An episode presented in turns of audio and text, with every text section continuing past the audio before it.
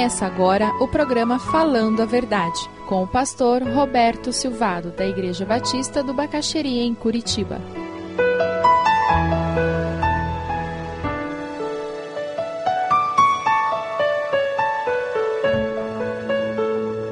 Sabe, Deus tem chamado uma porção de gente que continua cuidando de cabra, porque não teve coragem de segurar a cobra pelo rabo.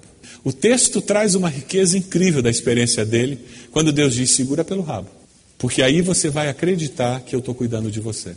Moisés estendeu a mão, pegou a cobra pelo rabo, e o que aconteceu? Ela se transformou numa vara. Você tem usado o que você tem na sua mão?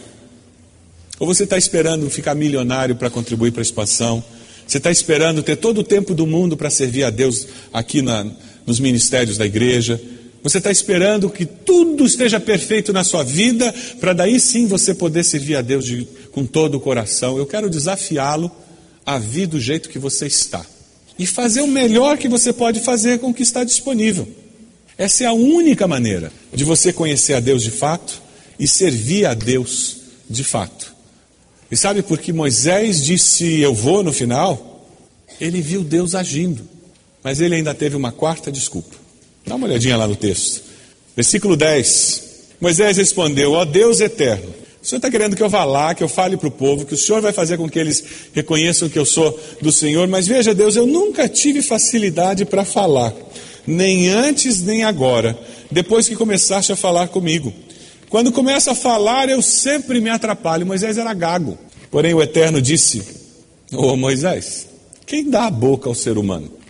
Quem faz que ele seja surdo ou mudo? Quem lhe dá a vista ou faz que fique cego?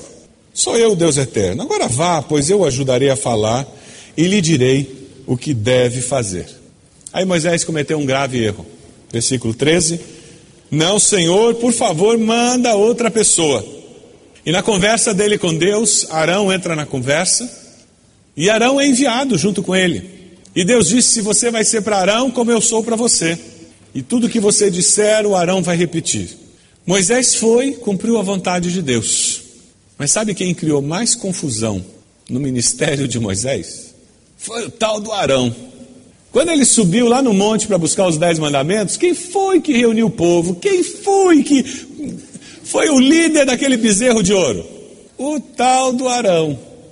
Agora, o fantástico nesse processo de vida é que Deus nunca desiste de nós. Deus nunca desiste da gente. Sabe, Moisés, ele foi usado por Deus, como poucos. A obra de Deus sempre é feita através de instrumentos, anjos, pessoas. Ele escolheu que seria assim. E ninguém é insubstituível. Você já ouviu isso? Essa é uma expressão muito dura, principalmente quando dizem para você que você é descartável. E o, o difícil dessa expressão é porque ela é uma meia-verdade. Porque de fato, de fato, o que você faz, ninguém faz igual a você. Nesse sentido, ninguém pode substituí-lo. Ninguém. Mas, num outro sentido, se você não fizer, alguém vai fazer. Diferente, porque a pessoa vai ter outra personalidade, vai ter outros talentos, e vai ser uma outra pessoa, e ela vai substituir você. Então, na realidade, se você se omite, o plano de Deus não vai ser frustrado. Você perdeu a benção. Agora, o que Deus queria era do jeitinho que você podia fazer. A palavra de Deus em Deuteronômio 34 diz que nunca mais apareceu em Israel um profeta como Moisés, com quem o Deus eterno falava face a face. Nunca houve ninguém que fizesse maravilhas e milagres como aqueles que Moisés, obedecendo a ordem do Deus eterno, fez no Egito contra o seu rei, seus oficiais e todo o povo. Nunca houve outro profeta que fizesse os milagres e as coisas espantosas que Moisés fez com grande poder na presença do Deus eterno. Moisés era imperfeito, humano como eu e você, cheio de desculpas, cheio de racionalizações, cheio de complicação. Sabe qual a grande virtude dele? Quando ele terminou a quarta desculpa, e Deus disse: Tá bom, Moisés, leva o tal do Arão. Sabe o que ele disse? Fui. Estou indo, Deus. Arrumou a mala e foi.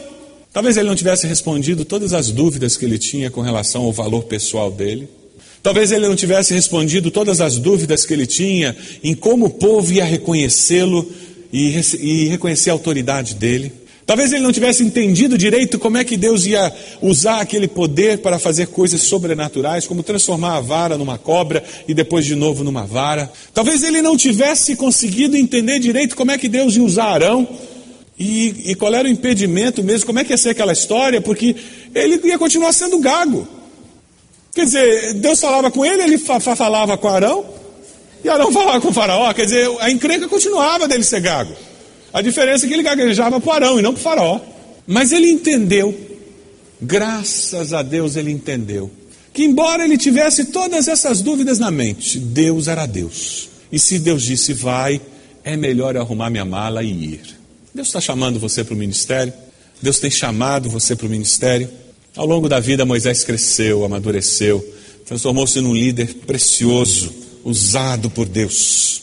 A vida de Moisés marcou a história da humanidade. Você quer dizer hoje à noite, Deus, eu estou aqui, eu estou disponível, eu não entendo bem como o Senhor vai me usar, se é campo missionário, se vou ser pastor, mas uma coisa eu sei, eu sei que o Senhor quer que eu esteja na liderança do povo de Deus e por isso eu estou dizendo, eu estou aqui e eu vou me preparar. E para isso que existe seminário. Porque você precisa conhecer a palavra de Deus mais do que o povo que você vai liderar. É por isso que você estuda teologia. É porque a faculdade teológica te prepara para que você possa liderar o povo de fato como Deus quer. Quem sabe Deus está dizendo para você: para de apresentar desculpas e vem. Você deseja adquirir a mensagem que acabou de ouvir, ligue para 41 33630327. Mencione o título ou o dia da mensagem e envie um e-mail para vida@ibb.org.br.